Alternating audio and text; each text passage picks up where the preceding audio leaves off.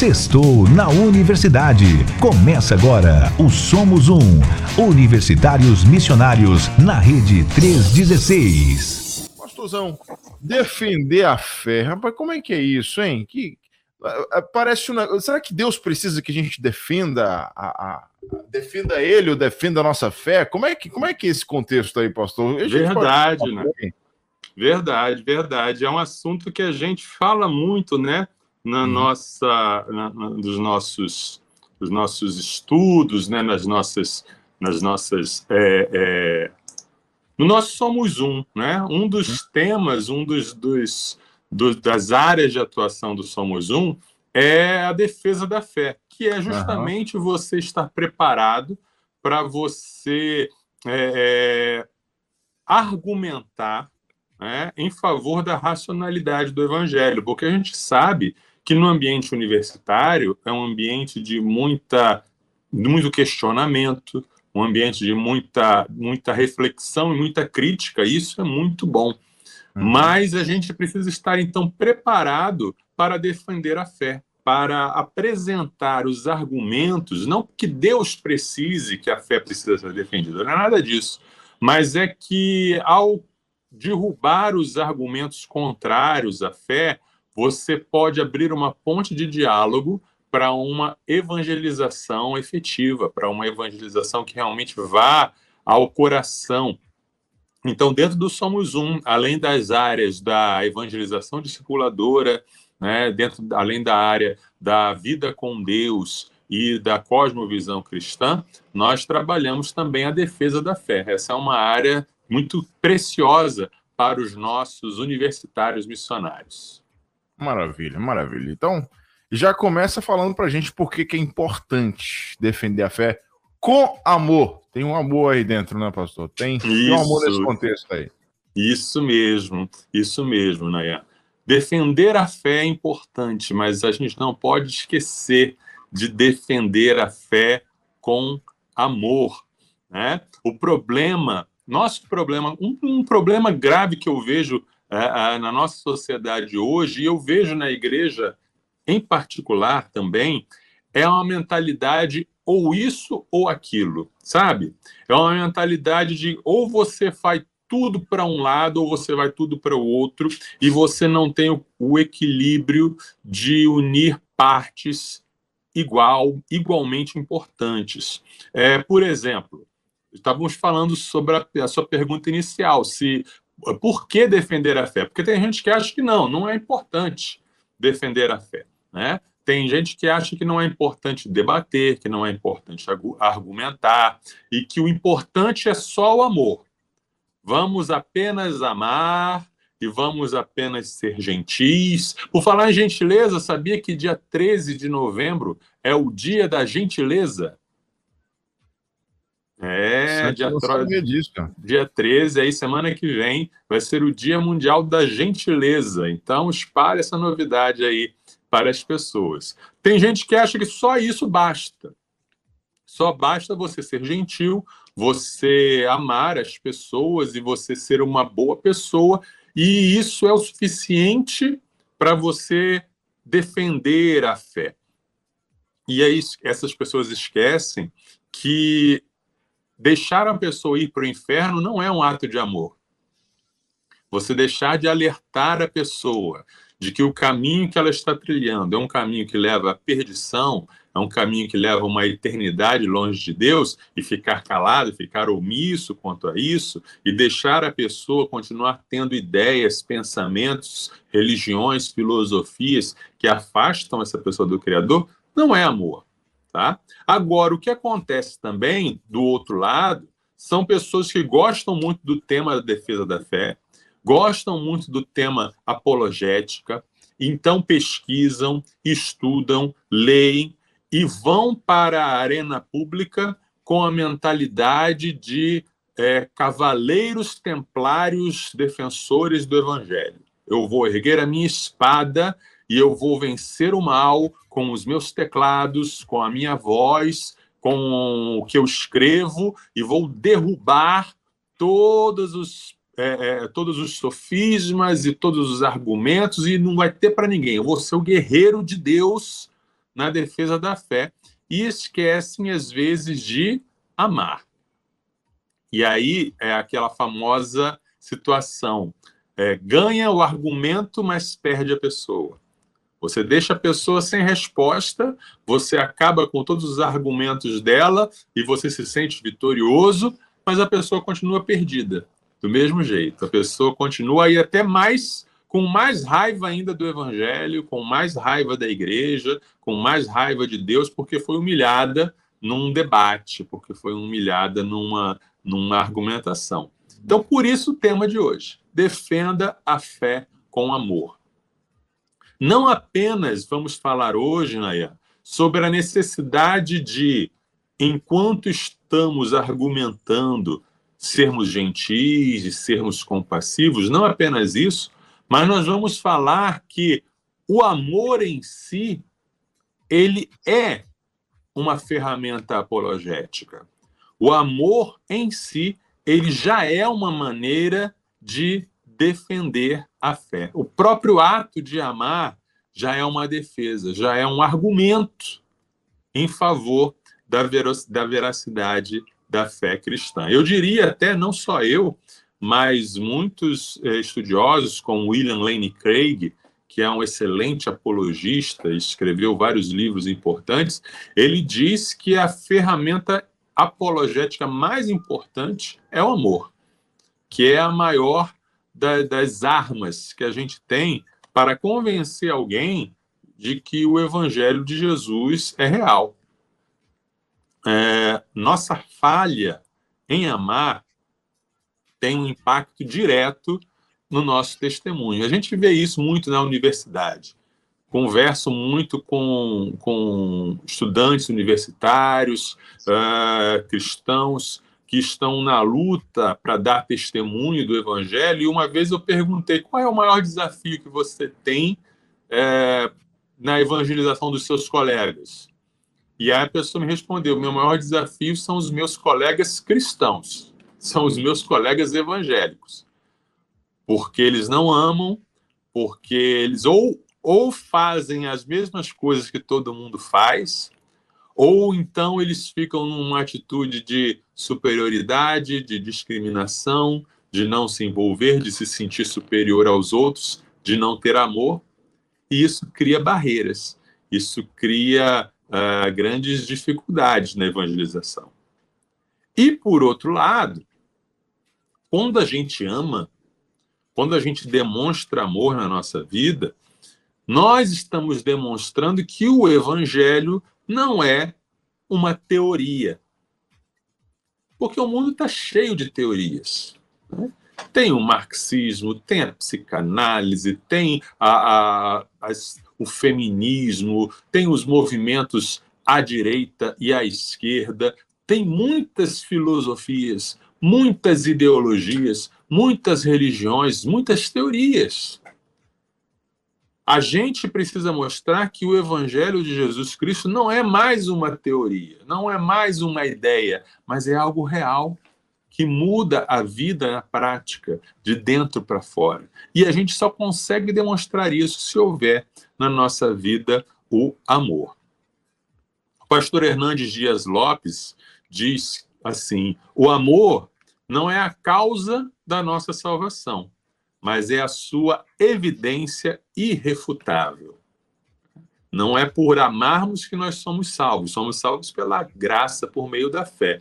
Mas uma vez salvos, salvos, é inevitável que a nossa vida demonstre o amor. Se não está demonstrando, tem algo errado aí.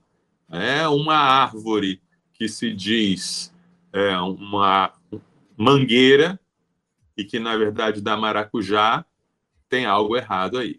Né? Ou ela é mangueira e dá manga, ou ela é um pé de maracujá e dá maracujá. O amor né, derruba as defesas das pessoas. A pessoa, às vezes, quando ouve que você é cristão, que você é evangélico, ela já cria uma barreira. Ih, lá vem esses crentes chatos. Ih, lá vem, né, lá vem esses conservadores, reacionários, homofóbicos e toda uma lista de coisas que são coladas na identidade do evangélico. Mas quando você ama, você derruba essas barreiras.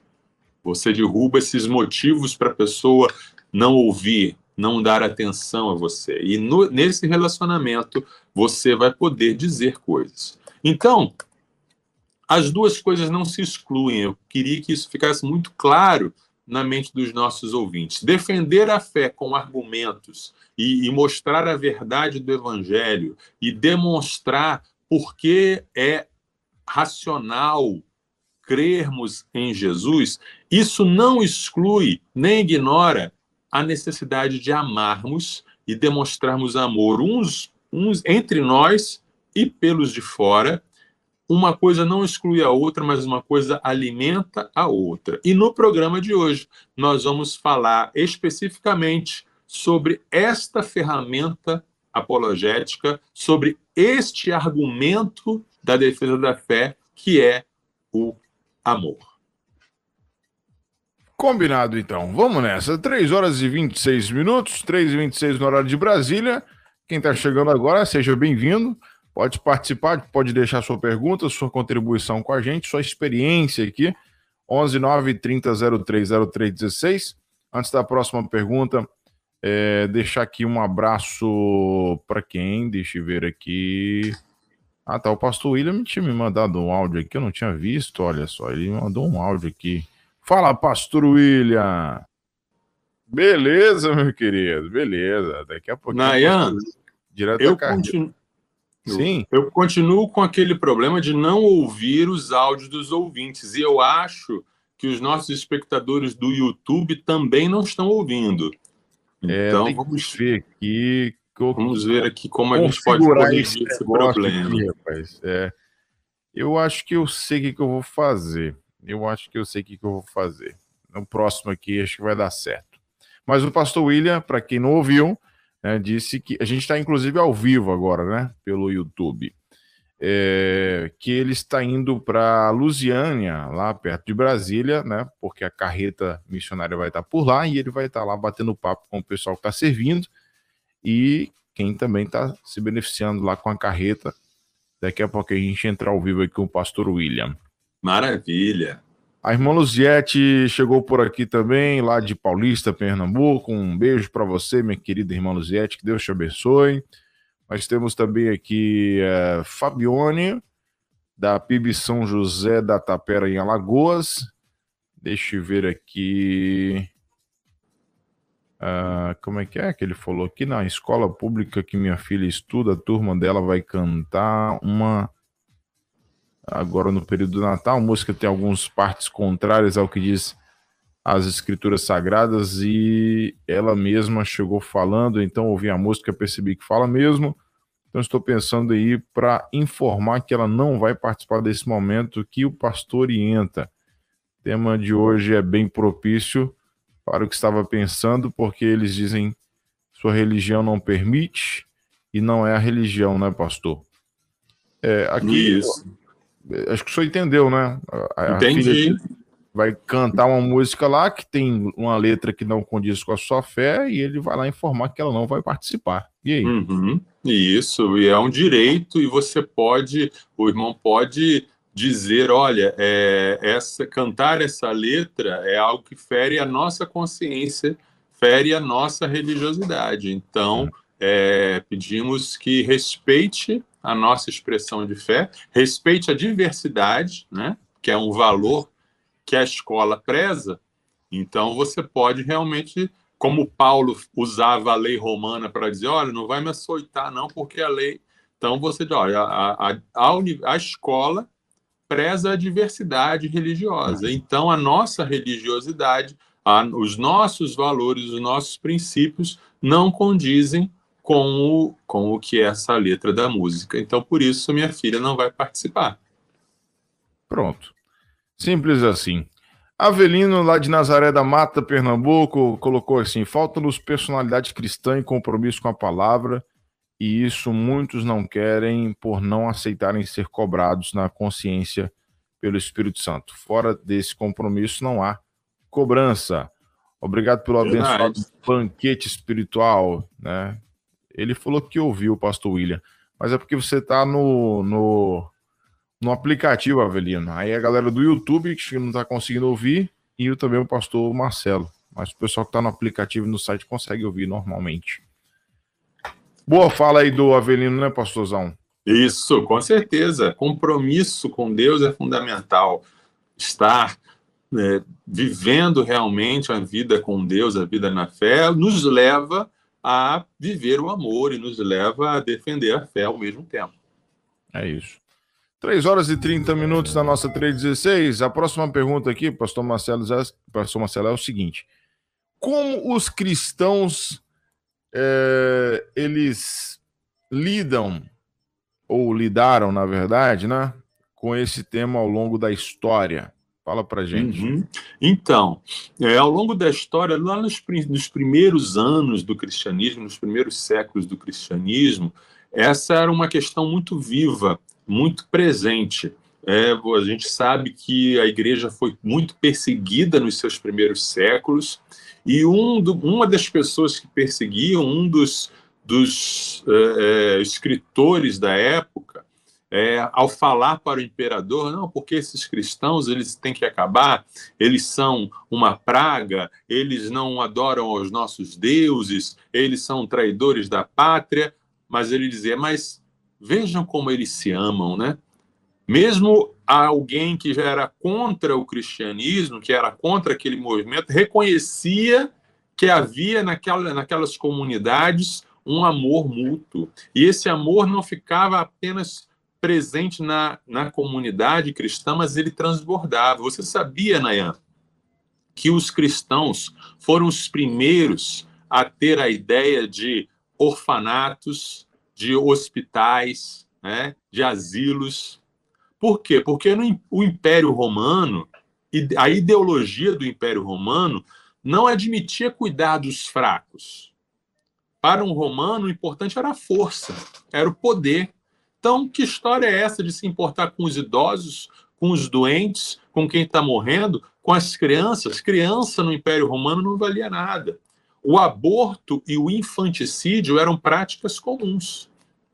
A, criança, a, mulher ficava grávida e se o pai, a mãe não quisesse, abortava tranquilamente, sem nenhum peso na consciência. Se nascia criança e se o pai não quisesse assumir, jogava no monte de lixo, sem nenhum problema. Os cristãos é que falavam: não, peraí, vai jogar fora essa criança, vai matar essa criança, não mata, não dá para a gente. A gente vai criar, a gente vai cuidar.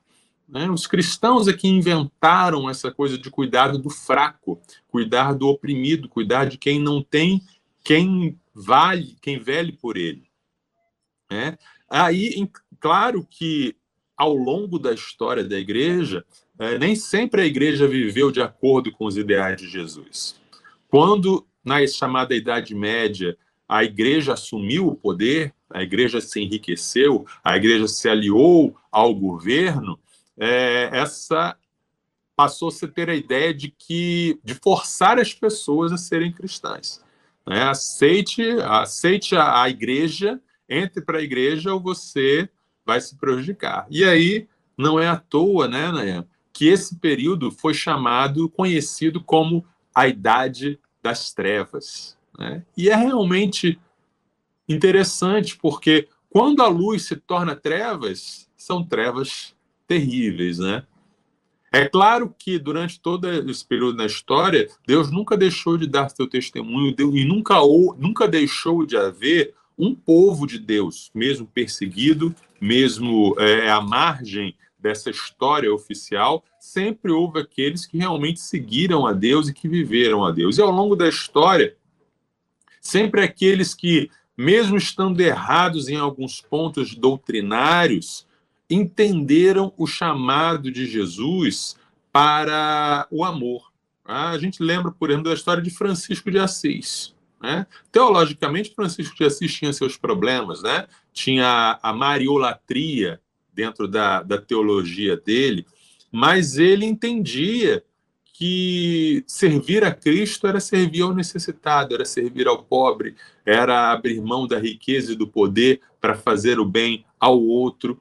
Né? Quando chega a reforma protestante, a gente vê bons exemplos vindos dos reformadores e maus exemplos também, mas você vê a preocupação também em demonstrar esse amor. Quando a gente vê, por exemplo, grupos é, da reforma radical, é, eram grupos que não queriam aceitar nem mesmo que o cristão é, entrasse para o exército. Eles eram tão radicais que eles falavam assim: não, é, somos pacifistas, não, não para atender o chamado de Cristo da não violência, não podemos nem ser do exército, nem militares, nem é uma, é uma postura radical, mas é uma postura que mostra a seriedade com que eles levavam o compromisso de dar a outra face. Né? É claro que esse mandamento de dar a outra face é, é para o indivíduo, não é para a nação. Não é? Existe toda uma questão teológica aí mas a gente vê pessoas ao longo da história preocupadas em demonstrar amor na prática, preocupadas em, em entender que servir a Cristo significa amar. Quando a gente chega na época do, do movimento das missões modernas, né, os missionários espalhados pelo mundo, vemos, por exemplo, os morávios eu já falei aqui sobre o, o reavivamento dos irmãos morávios, pessoas que se venderam como escravas para poder chegar a lugares como escravos e poder evangelizar as pessoas lá, que era o único jeito de chegar naquele lugar. Abriram a mão da vida, literalmente, da liberdade, por amor a Cristo, por amor aos perdidos. Né? Temos o, os movimentos de avivamento, já falamos sobre isso, né? Que junto com os avivamentos houve grandes investimentos na área social, movimentos para tirar pessoas da pobreza, movimentos para fazer legislações que cuidassem mais dos mais necessitados. Isso aconteceu na Inglaterra, na época do metodismo, nos Estados Unidos, na época dos grandes avivamentos. Então, a gente vê muito, ao longo da história da igreja, pontos de luz em que a gente vê a igreja abraçando de fato a sua missão e sua compreensão de que o evangelho, anunciar o evangelho e a pureza e a verdade do evangelho não pode estar separado de viver o amor, de ser gentil, de cuidar, de atender e de até mesmo se sacrificar quando é necessário. Temos o exemplo do século XX do Francis Schaeffer. Francis Schaeffer é um dos meus autores favoritos e é um dos, dos maiores apologetas né, que já viveu.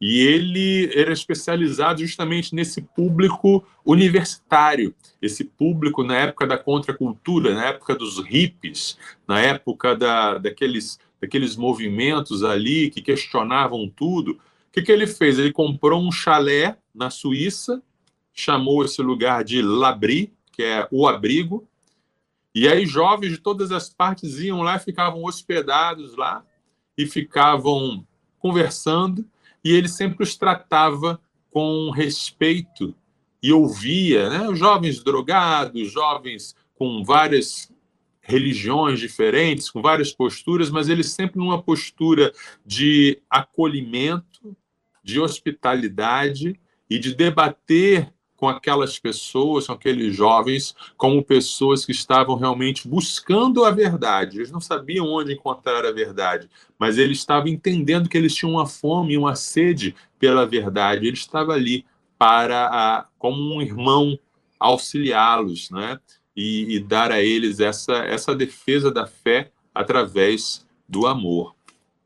Eu vou ler um trechinho de um, de um livro, é, é, desse livro aqui, do William Lane Craig, Apologética Contemporânea.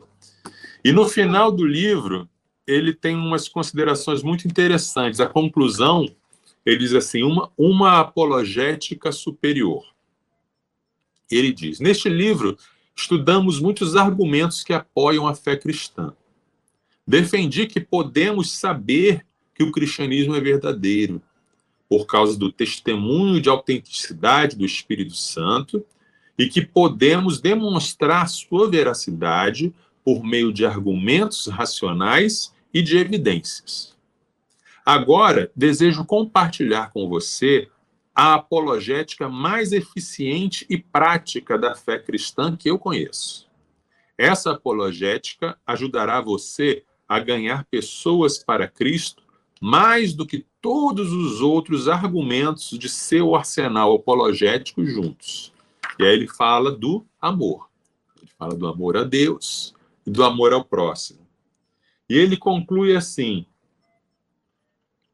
quando as pessoas virem isso, nosso amor uns pelos outros e nossa unidade no amor, elas então serão atraídas a Cristo por causa disso e aceitarão a oferta de salvação do Evangelho.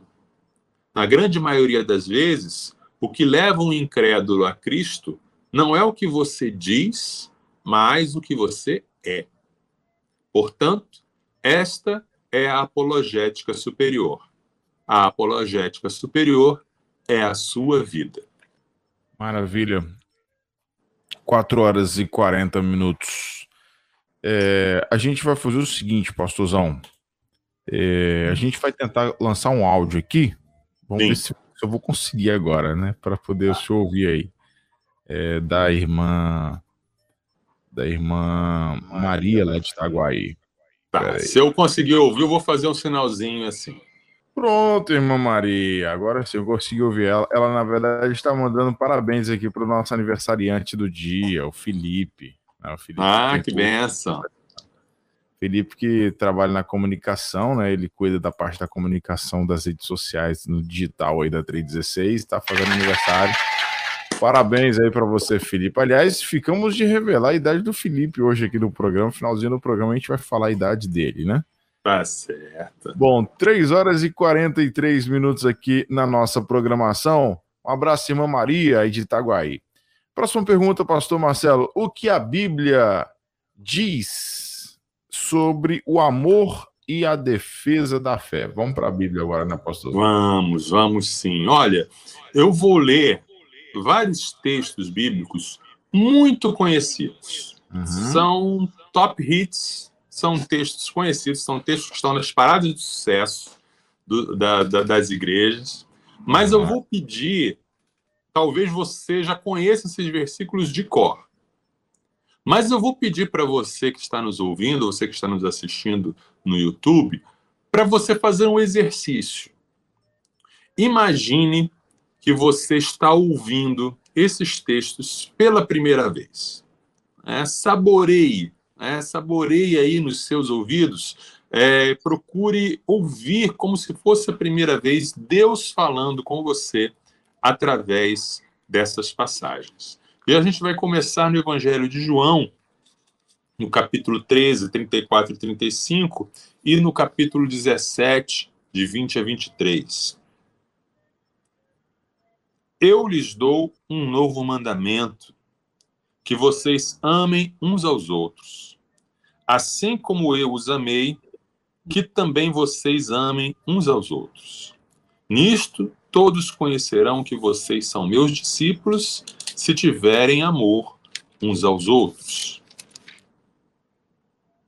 Não peço somente por estes, mas também por aqueles que vierem a crer em mim, por meio da palavra que eles falarem, a fim de que todos sejam um e como tu, ó Pai, estás em mim e eu em ti, também eles estejam em nós, para que o mundo creia que tu me enviaste. Eu lhes transmiti a glória que me deste, para que sejam um como nós somos. Eu neles e tu em mim, a fim de que sejam aperfeiçoados na unidade, para que o mundo conheça que tu me enviaste e os amaste, como também amaste a mim. Então, Jesus, no capítulo 13, ele fala: Eu estou dando um novo mandamento, que vocês amem uns aos outros. Já havia um mandamento lá em Levítico: ame ao seu próximo como você mesmo. Mas é um novo mandamento porque Jesus muda, primeiro, o público, não é o próximo, qualquer próximo que eu vou amar, é uns aos outros, os discípulos, a família da fé, e o nível do amor. Ame como eu vos amei a ponto de dar a vida. Então, Jesus está ordenando que haja entre nós esse amor de um dar a vida pelo outro, para que o mundo reconheça que somos discípulos de Jesus. E lá no capítulo 17, na oração que Jesus faz ao Pai, em que ele pede que entre nós haja a mesma unidade que há entre o Pai e o Filho, porque dessa maneira o mundo vai reconhecer que Jesus nos enviou. Então tem uma relação estreita entre o amor e Jesus. Note, Jesus nem está falando ainda do amor pelos perdidos, do amor pelos necessitados, do amor entre nós, do amor dentro da igreja.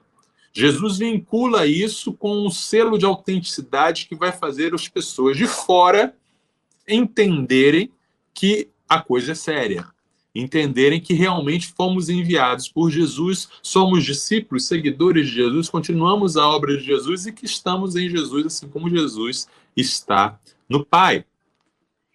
Em 1 Pedro, capítulo 3, o versículo 15 é um versículo que é quase um, uma divisa é, do Somos Um, Universitários Missionários. Eu sempre estou voltando a ele, eu sempre estou pregando, falando sobre ele, mas nós vamos ler um trecho mais amplo. A gente vai ler do capítulo, do versículo 8 até o versículo 17.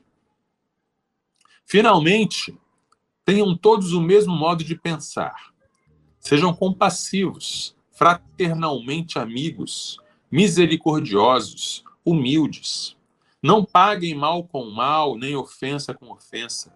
Pelo contrário, respondam com palavras de bênção, pois para isto mesmo vocês foram chamados, a fim de receberem bênção por herança. Pois aquele que quer amar a vida e ter dias felizes, refreie a língua do mal e evite que os seus lábios falem palavras enganosas. Afaste do mal e pratique o bem. Busque a paz e empenhe-se por alcançá-la. Porque os olhos do Senhor repousam sobre os justos e os seus ouvidos estão abertos às suas súplicas, mas o rosto do Senhor está contra aqueles que praticam o mal. Ora, quem há de maltratá-los se vocês forem zelosos na prática do bem? Mas mesmo que venham a sofrer por causa da justiça, vocês são bem-aventurados. Não tenham medo das ameaças, nem fiquem angustiados. Pelo contrário, santifiquem a Cristo como Senhor no seu coração, estando sempre preparados para responder a todo aquele que pedir a razão da esperança que vocês têm. Mas façam isso com mansidão e temor, com boa consciência, de modo que naquilo em que falam mal de vocês, fiquem envergonhados esses que difamam a boa conduta que vocês têm em Cristo. Porque se for da vontade de Deus, é melhor que vocês sofram por praticarem o bem do que praticando o mal.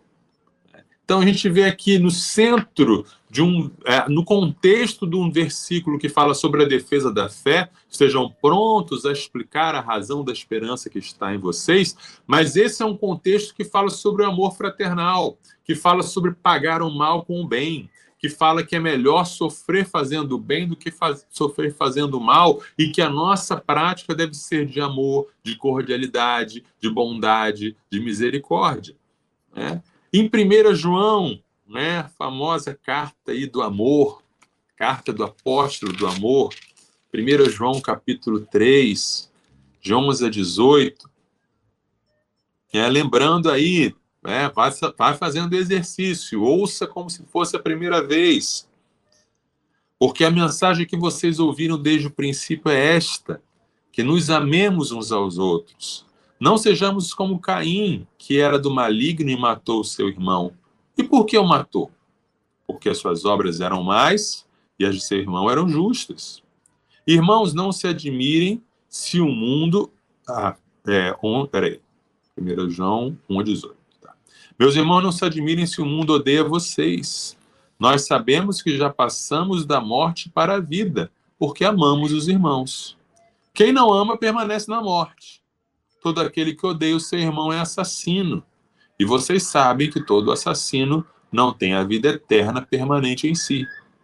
Nisto conhecemos o amor, que Cristo deu a sua vida por nós. Portanto, também nós devemos dar a nossa vida pelos irmãos. Ora, se alguém possui recursos deste mundo e vê seu irmão passar necessidade, mas fecha o coração para essa pessoa, como pode permanecer nele o amor de Deus? Filhinhos, não amemos de palavra, nem da boca para fora, mas de fato e de verdade. Capítulo 4, de 7 a 11 a 12.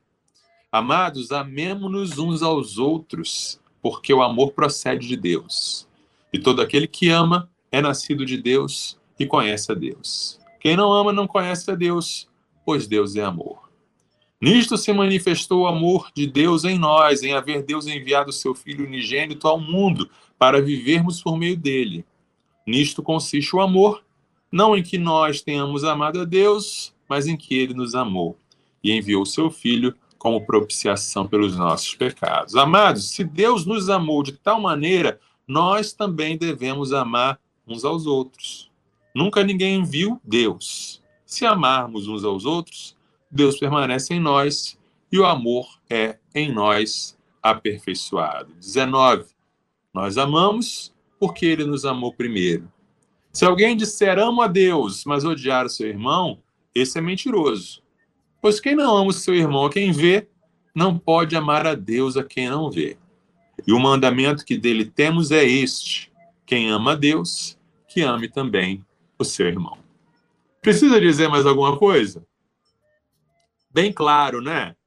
Mas eu queria chamar a atenção para uma coisa aqui, que esse texto, e, e, e também lá do Evangelho de João, ainda nem está falando de amar os inimigos, de amar quem nos persegue, nem está falando de amar ainda o perdido, de amar aquele que está longe dos caminhos do Senhor, está falando sobre amar os irmãos da igreja.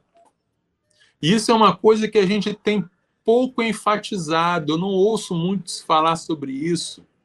Mas parece que há hoje em dia uma tendência de bater na igreja. A igreja está sempre errada. Ah, a igreja deveria fazer isso. Eu falo isso pensando especificamente no, no meu público de universitários. Ah, porque a igreja é isso? Ah, porque a igreja é aquilo? Ah, a igreja se omite em tal coisa? Ah, ok, ok, a igreja erra porque nós somos humanos, mas nós somos a igreja. Mas você tem amado a sua igreja? Você tem amado os seus irmãos? Às vezes a gente tem mais facilidade de amar o nosso colega que não é cristão do que o nosso irmão em Cristo, porque o nosso irmão em Cristo tem ideias diferentes das nossas, é de outra geração, tem um outro estilo. Então vamos introjetar essas, esses versículos e pensar que Paulo, João, Jesus estão falando de sim, o mundo vai se abrir para ouvir o evangelho se os membros da igreja amarem os membros da igreja. O desafio começa aí. Os irmãos amarem os irmãos. Depois isso expande, isso transborda, mas o desafio começa em amarmos uns aos outros. Amar o nosso irmão, arrumar nossa casa. Isso traz um testemunho. Isso é a defesa da fé. Continuando, tem mais alguns versículos. Romanos 13, capítulo, versículo 8. Não fiquem devendo nada a ninguém, exceto o amor de uns para com os outros. Pois quem ama o próximo cumpre a lei. Pois estes mandamentos, não cometa adultério, não mate, não furte, não cobice, e qualquer outro mandamento que houver, todos se resumem nesta palavra: ame o seu próximo como você ama a si mesmo. O amor não pratica o mal contra o próximo, portanto, o cumprimento da lei é o amor. Isso nos leva a lembrar que amor na Bíblia é algo muito prático. Amor não é algo exclusivamente sentimental, mas é algo que se revela em ações. Então, se eu amo, eu não vou mentir. Se eu amo, eu não vou maltratar. Se eu amo, eu não vou xingar. Eu não vou tratar com indiferença. Eu não vou fazer acepção. Se eu amo, eu vou cuidar. Eu vou ouvir. Eu vou me aproximar. Eu vou é, estar atento às necessidades. Amor é algo prático. A gente vê isso no famoso capítulo sobre o amor, 1 Coríntios 13, versículos 4 a 7. O amor é paciente e bondoso. O amor não arde em ciúmes, não se envaidece, não é orgulhoso, não se conduz de forma inconveniente, não busca os seus interesses, não se irrita, não se ressente do mal. O amor não se alegra com a injustiça, mas se alegra com a verdade. O amor tudo sofre, tudo crê, tudo espera, tudo suporta. Quero propor aqui aos nossos ouvintes mais um exercício: trocar a palavra o amor, a expressão o amor, pela expressão eu. Você consegue fazer? Você consegue dizer isso? Eu sou paciente e bondoso. Eu não ardo em ciúmes. Eu não me envaideço. Eu não sou orgulhoso eu não me conduzo de forma inconveniente, eu não busco os meus interesses, eu não me irrito, eu não me ressinto do mal, eu não me alegro com a injustiça, mas eu me alegro com a verdade, eu tudo sofro, tudo creio, tudo espero, tudo suporto. Então, esse é o desafio do amor. Né? Como seria se nós nossas famílias. Tem outros textos bíblicos para ler aqui, mas eu acho que deu para entender o contexto. E a pergunta que eu faço é: se nós, se eu, se a minha família, se a minha igreja vivesse esses princípios, vivesse essas realidades, vivesse essa questão prática do amor, de levar as cargas uns dos outros, de colocar o outro em primeiro lugar, de colocar, me colocar como servo um dos outros. Ah, como seria a vida? Como seria o meu bairro? Como seria o meu país? Como seria a minha cidade? É uma pergunta aí para a nossa reflexão. Como seria? Como seria? Eu gostei dessa, desse desafio aí de trocar essa, esse, o amor aí por, por, pelo eu, né? É. Muito interessante isso aí. Desafio pra caramba a gente essa parada aí, tá? Com certeza. É apertado, é apertado isso aí. É apertado. Bom, 3, 3h57 aqui na nossa 316, 3 horas e 57 minutos.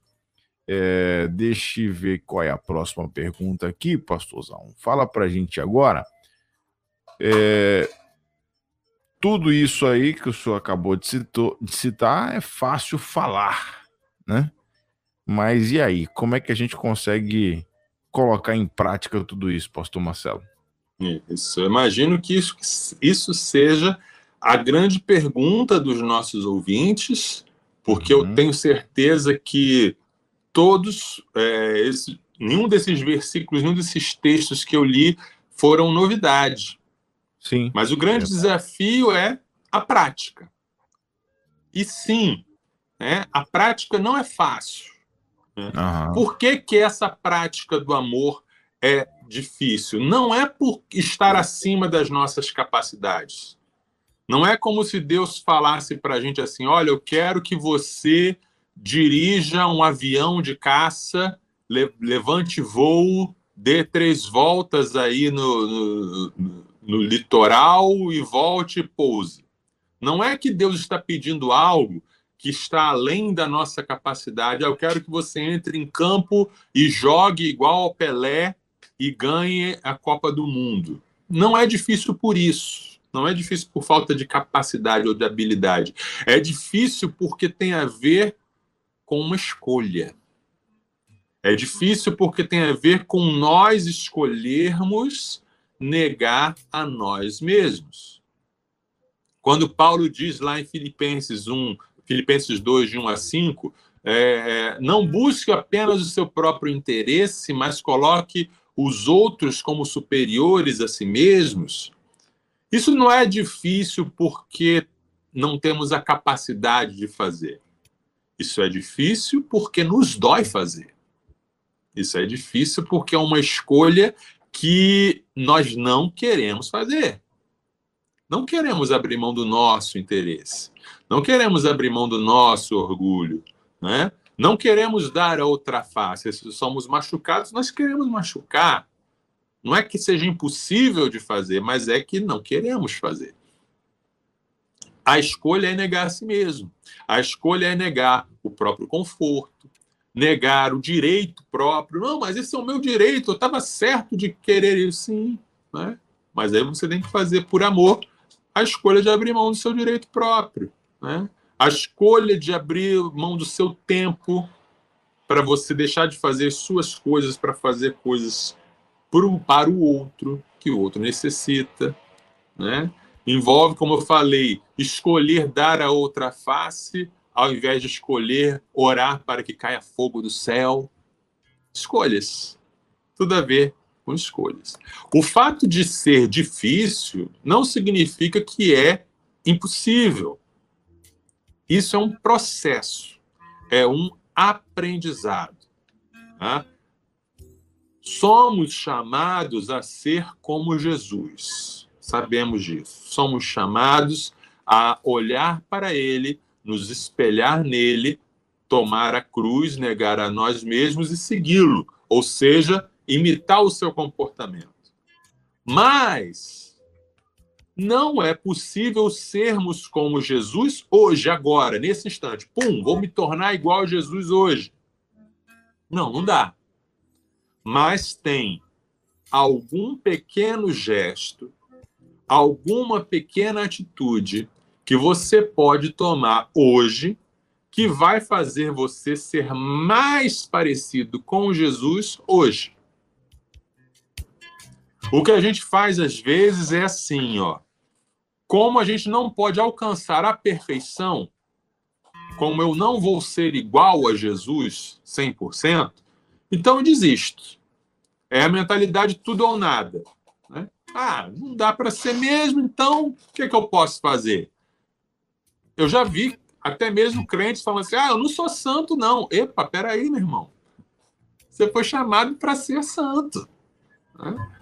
O seu chamado é para ser santo. Você já foi santificado em Cristo. No ponto de vista eterno, você já é santo. Mas o seu desafio é viver no dia a dia essa santidade que já foi consumada e conquistada por você na cruz e na ressurreição. Agora, porque a gente não alcança hoje a plenitude, a gente desiste. Ah, é tudo ou nada. Não, não é tudo ou nada. Pequenos passos, pequenas coisas que você pode fazer. Vou dar uma analogia. Imagine alguém que goste de ser alpinista e ele quer é, é, ele quer escalar, ele gosta de escalar montanhas. Né? É o sonho dele, é, é o anseio dele. Não vou julgar, né? Porque cada um com a sua. Mas vamos imaginar, o cara gosta de escalar montanha, é, é o barato dele, é o que ele gosta. Ele não vai direto para o Everest. Ele não vai pegar a passagem para ir lá para o Himalaia para subir a montanha mais alta do mundo que já matou centenas de pessoas que tentaram subi-la. Ele não vai começar por aí ele vai começar fazendo umas trilhas, né? fazendo a trilha ali da, da que dá para ir sem escalar, ah, a trilha do pão de açúcar, a trilha da pedra da gávea, pedra bonita. Né? Ele vai começar a trilhas mais leves, depois trilhas mais desafiadoras. Depois ele vai pegar alguma, vai fazer um curso, né? Ele vai aumentando o nível de de dificuldade porque ele tem um alvo em mente. E ele já vai gostar em cada, em cada etapa desse processo, ele já está gostando porque ele já está fazendo o que ele gosta de fazer. Agora, uma hora ele vai ter que começar a subir montanha, não tem jeito. Senão, ele fica apenas na teoria. Ele pode pesquisar vídeos sobre escalada, ele pode assistir cursos sobre escalada, ele pode ir num shopping e participar de um daqueles paredões que ele escala, mas não tem jeito, uma hora ele vai ter que subir uma montanha de verdade. Não é o Everest ainda, mas é uma montanha de verdade. Talvez ele nunca na vida dele vá alcançar o nível de um alpinista que vai subir o Everest, mas ele não vai deixar de tentar chegar nesse, nesse alvo. Né? A mesma coisa com a academia. Tem a gente que vai para academia e o único objetivo que tem é ir para academia. É, eu, eu meio que, que caio nisso, nessa rotina, né? Ah, eu vou lá cumprir. Essa semana eu fui cinco dias. Tá, mas qual é o objetivo que você está tendo na sua vida? Você está alcançando os objetivos mensuráveis? Você está aumentando sua massa muscular? Você está perdendo gordura? Você está medindo isso? Aí, às vezes, a gente vai para a igreja e entra domingo após domingo, domingo após domingo, e a gente não está medindo o nosso nível de amor. E sim, dá para medir nível de amor, sim, porque se o amor ele gera atitudes práticas, se você tem atitudes práticas, você ama. Se você não tem, você não ama. Simples. Então você pode fazer essa, esse projeto pessoal de crescer em amor. Ah, eu quero ter o projeto de não xingar ninguém essa semana. Eu quero ter o projeto de não julgar as pessoas. Eu quero ter o projeto de ver alguém é, na rua pedindo comida e eu parar o meu tempo, o meu dia e comprar um prato de comida para essa pessoa. Eu quero é, ter um projeto de olhar para as pessoas na minha igreja que normalmente eu não olho e dar atenção para essas pessoas e conversar com essas pessoas. São atitudes práticas que você pode tomar para você ir aumentando o seu nível de amor e para você é, é, é, é, subir as montanhas. Então, resumindo, como colocar em prática? Que é a pergunta, né? Como colocar em prática? Colocando em prática. Errando, aprendendo, começando de novo, insistindo, quebrando a cara, aprendendo. Por exemplo, eu tenho um testemunho essa semana, né? Que eu é, é, tive uma briga no Facebook. Tive uma, uma treta no Facebook e eu respondi, na, na minha visão estava certo, né? Só que eu respondi com muita dureza, com muita. É, é, é, muita dureza, muita violência, digamos assim, o meu jeito de responder. E aí eu estava. Mas eu estava certo. Estava certo na minha cabeça de que eu. Não, ele ouviu o que merecia ouvir e tá pronto, tá certo. E aí eu estava num culto é, e eu estava falando, justamente estava pregando em, em 1 João, um culto lá no, no, presídio que a gente tem do Corpo de Bombeiros. E o texto de 1 João, é, que fala né, que se o nosso coração nos condena, Deus é maior que o nosso coração. E eu estava falando e eu falei assim, oh, então aqui a palavra de Deus nos fala, porque às vezes a gente fica se condenando, a nossa consciência é pesada, mas Deus é maior e se Deus já te perdoou, você pode ficar tranquilizado. E aí um dos presos, um dos bombeiros falou para mim, falou: "Pastor Marcelo, e quando acontece o contrário? Quando a gente faz algo errado, mas a gente acha que está certo?" Aí eu respondi: "Não, nesse caso a palavra de Deus ela aponta e ela mostra, né? Mas aquela fala me despertou, epa, eu tô achando que eu tô certo, mas na verdade o jeito que eu respondi não é de acordo com o amor. E aí eu fui lá para a postagem lá do Facebook e simplesmente coloquei: meu irmão, me perdoe. E aí o irmão também falou: me perdoe também. Então, então é isso. É, a gente está aprendendo e errando o tempo todo. E a gente cai, levanta e prossegue. Né?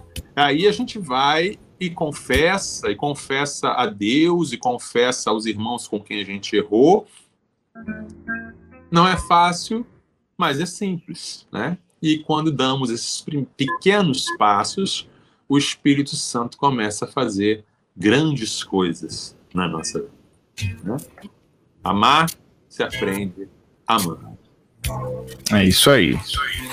Quatro horas e oito minutos. É tô aqui lembrando dessa situação sua, na verdade, estava certo aqui, você estava certo na sua posição, mas o jeito de falar foi errado, então naturalmente você perde, né? A, a razão, você perde ali o, o, seu grande objetivo, ele acaba indo por água abaixo, né? Uhum. por não saber falar, por não agir com amor. Isso faz, faz toda a diferença. A gente precisa entender isso. Alguns cristãos têm essa mania de achar que por estarmos com a verdade, que é a Bíblia, isso. nós podemos dizer ela de qualquer jeito. Isso. E, e aí tem hora que não encaixa, meu irmão. Tem hora que é o nosso eu falando e não o Espírito Santo falando através da gente. aí, Exatamente. Aí não encaixa de jeito nenhum. A, a obra de Deus tem que ser feita do jeito de Deus, né? O, o, o, meio tem que estar ligado ao fim. Uhum. Então, o jeito de fazer importa. As palavras que você usa importam. E o, o jeito e o tom de voz e a atitude, tudo isso importa. Verdade. Bom, 4 horas e 9 minutos aqui na nossa rede 316. 4 e 9. Você que chegou agora, finalzinho aqui do nosso quadro Somos Um, fique tranquilo que vai ficar disponível para você no YouTube. Estamos ao vivo e aí vai ficar é, esse, esse papo para você assistir tudo depois, tá bom? Também nas nossas plataformas de podcasts aí espalhadas para aquela que você consome, né? Você pode procurar lá, Somos Um, Universitários Missionários da 316, que você vai achar o episódio de hoje, e também no site da 316, tá? É, Pastorzão, tem mais algo que você quer concluir desse assunto de hoje? Não, por hoje fechamos. Ah, então aí, tá. Então já, já adianta pra gente do que, do que, a gente vai falar semana que vem, né? Nosso tema semana que vem será o fascínio do mal na cultura. Por que, que ficamos tão fascinados? Porque a nossa sociedade é tão fascinada com horror, terror, maldade, uhum. crime, né, violência? Por que somos tão fascinados com o mal? O fascínio do mal na cultura. Beleza. Tá aí, encontro marcado, hein, gente? Próxima sexta-feira aqui na nossa rede 316. Pastorzão, um abraço todo especial para você. Bom final de semana. Obrigado mais Deus uma vez. Deus abençoe a todos. Bom fim de semana para todos, em nome de Jesus. Valeu. Sextou na Universidade. Universitários Missionários na Rede 316.